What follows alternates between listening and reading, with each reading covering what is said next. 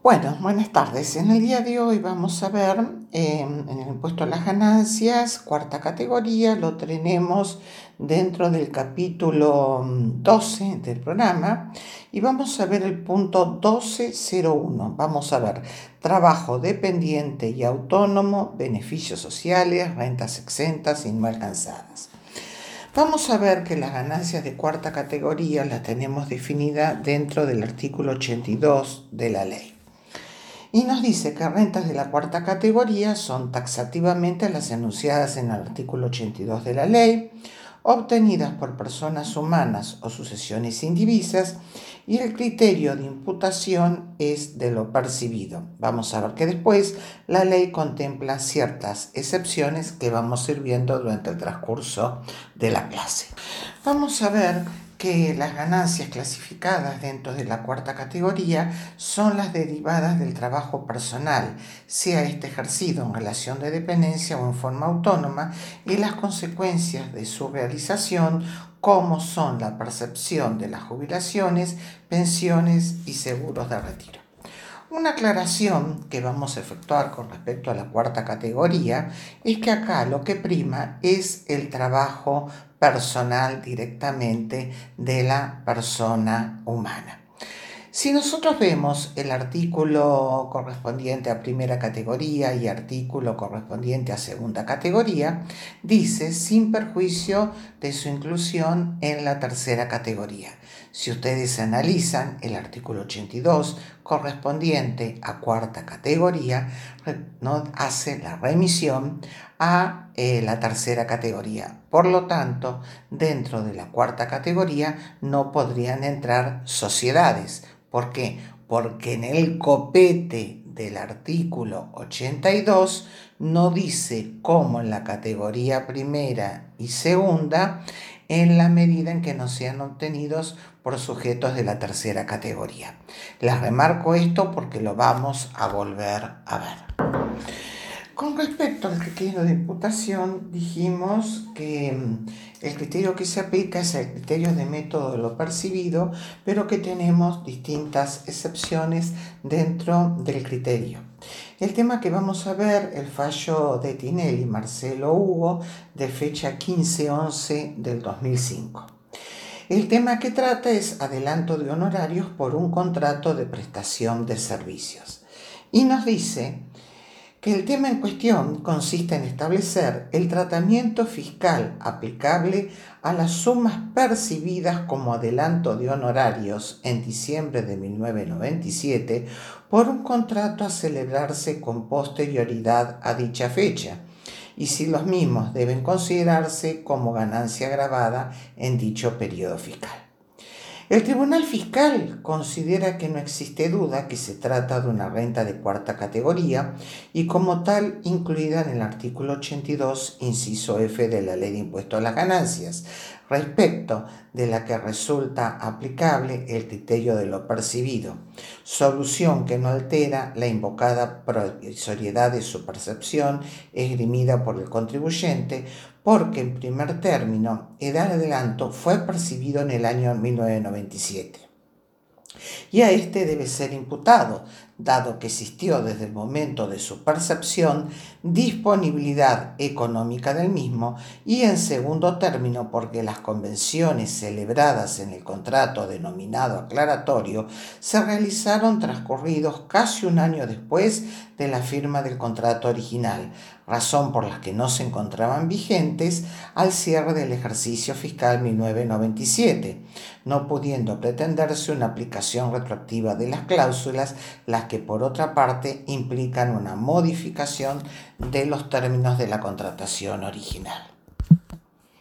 Esto está complementado, a su vez también surge el dictamen del TAL 2 del 98, que nos dice corresponde imputar el adelanto percibido por la futura prestación de servicios al ejercicio de su percepción como ganancia grabada.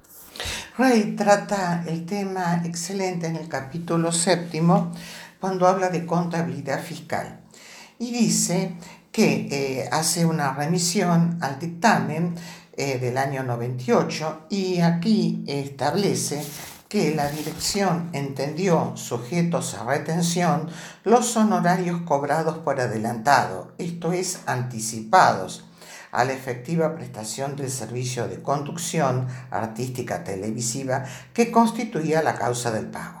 Se planteó entonces una acción de repetición por entender la actora que no procedía la imputación de la renta al ejercicio de cobro del anticipo. El Tribunal Fiscal rechazó el reclamo, atento que no existía condición que obligara a devolver los importes percibidos, sin tener en cuenta un contrato complementario celebrado el año siguiente que aclaraba que si el contribuyente no cumplía con el trabajo comprometido para el año 2000, debía devolver el monto del adelantado. Por su parte, la Cámara confirmó la sentencia del Tribunal Fiscal al considerar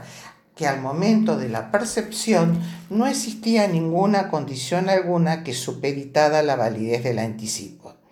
Em, acá Rey coincide con la postura doctrinaria en ese momento que entendiera que esta sentencia mantiene el criterio de considerar que la renta se percibe en tanto no exista condición que pueda hacer desaparecer el derecho dado en ese supuesto no se había producido real devengamiento de la ganancia y en consecuencia la percepción no sería asimilable al método de lo percibido de la ley. En definitiva, acá el contribuyente, Marcelo Tinelli, al momento de la celebración del contrato, no había establecido ninguna pauta que si eh, no realizaba la actividad del locutor tenía que devolver el dinero. Extemporáneamente a la presentación de las pruebas en el Tribunal Fiscal, opuso una manifestación en un contrato donde decía que tenía que devolver el dinero si no realizaba la prestación, pero ahí el Tribunal Fiscal no lo tomó en cuenta porque era extemporáneo. Por lo tanto, como al momento del cobro de esos anticipos no existía ninguna condición, ahí directamente fue por el sistema de lo percibido. Otra de las excepciones al criterio de imputación de lo percibido tenemos por los honorarios de directores, síndicos, miembros del Consejo de Vigilancia y las retribuciones de socios administradores que se asignan en el año fiscal en que la Asamblea o reunión de socios apruebe su asignación.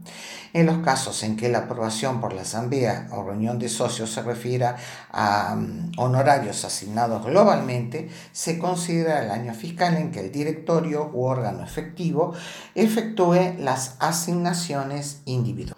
Otro tema también de excepción son las ganancias de jubilaciones, pensiones, desempeños de cargos públicos y trabajo en relación de dependencia. En el caso en que existan modificaciones retroactivas de los convenios colectivos de trabajo, estatutos, escalafones, sentencia judicial, allanamiento a la demanda, resolución de recurso administrativo por autoridad competente y se perciban en un ejercicio fiscal y se devengaran en otro, podrán ser imputadas por el beneficiario a los ejercicios fiscales que corresponden. El ejercicio de la opción implicará la renuncia a la prescripción ganada por parte del contribuyente. Vamos a comenzar entonces con el artículo 82 y volvemos a remarcar. Constituyen ganancias de cuarta categoría las provenientes de. Fíjense que acá en ningún momento me hace remisión al artículo de tercera categoría.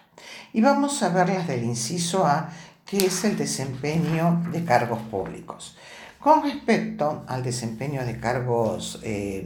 públicos, dice, comprende el desempeño de cargos públicos sean realizados en el país o derivados de las funciones que el Estado encomiende fuera del país a sus representantes u otras personas. Se incluyen las rentas generadas por el desempeño de funciones del Estado nacional, provincial, municipal y en el Poder Legislativo, Judicial o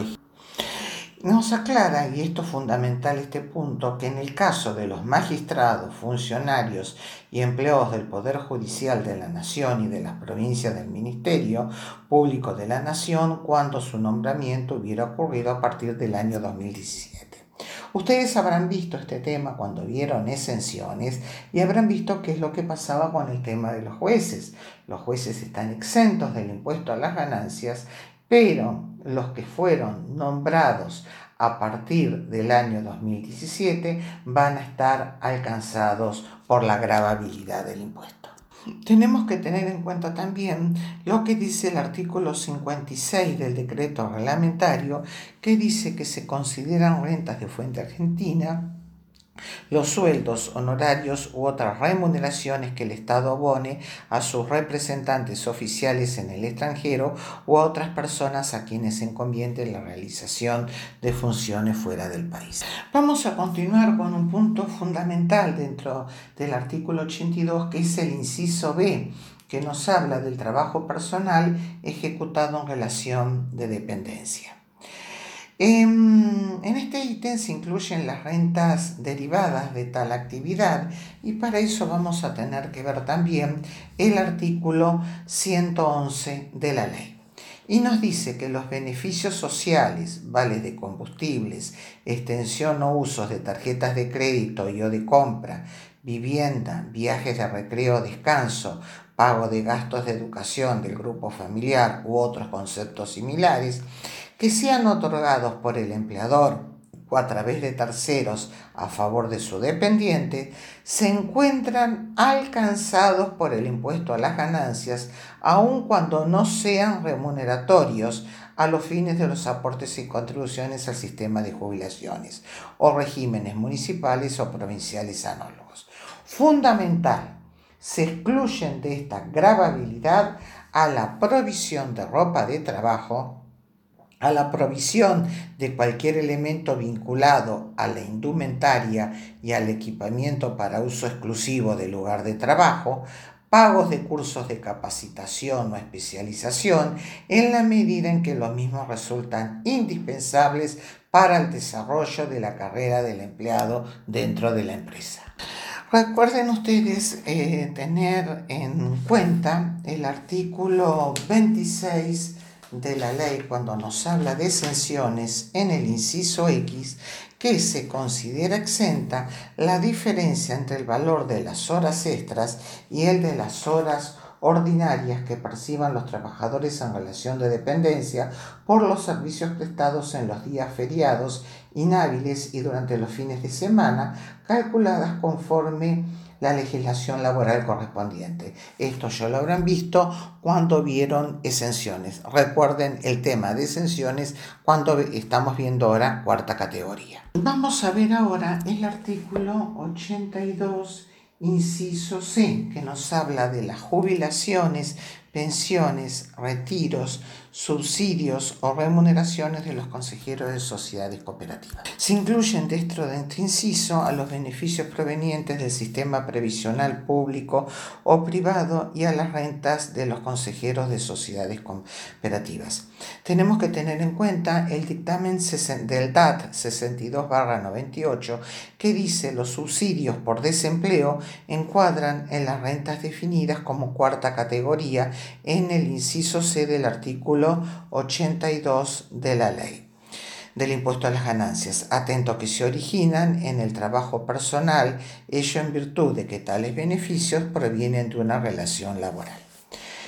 Vamos a ver el tema de los consejeros de las sociedades cooperativas y la ley de cooperativas, la 20337, pone a cargo de un cuerpo colegiado denominado Consejo de Administración la dirección de operaciones sociales dentro de los límites del estatuto. Los consejeros que integran ese cuerpo colegiado pueden recibir retribución por su trabajo siempre y cuando trabajen personalmente en la cooperativa, el trabajo haya sido un cumplimiento de la actividad institucional y la remuneración haya sido resuelta por asamblea. La retribución que perciba por su calidad de consejero se encuentra encuadrado dentro de la cuarta categoría.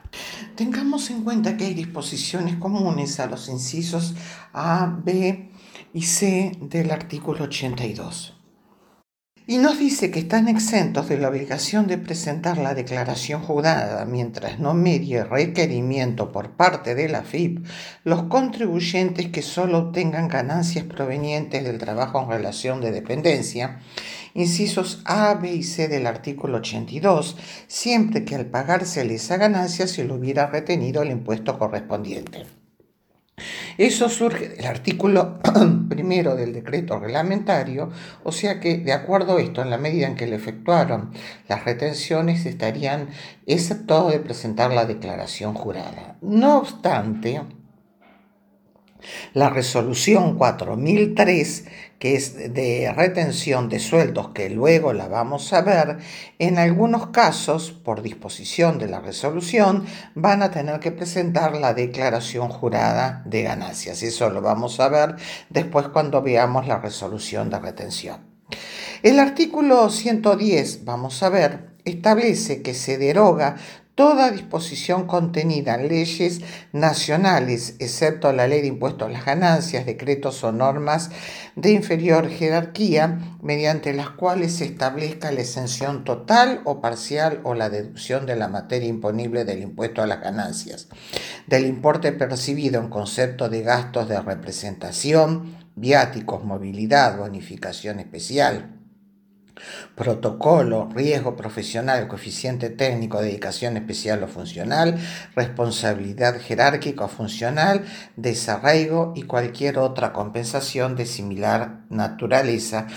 O sea que todos los conceptos van a estar alcanzados por el impuesto a las ganancias aun cuando no estén sujetos a aportes y solamente van a estar exentos lo que taxativamente eh, reconoce la ley o van a estar excluidos los que taxamente reconoce la ley.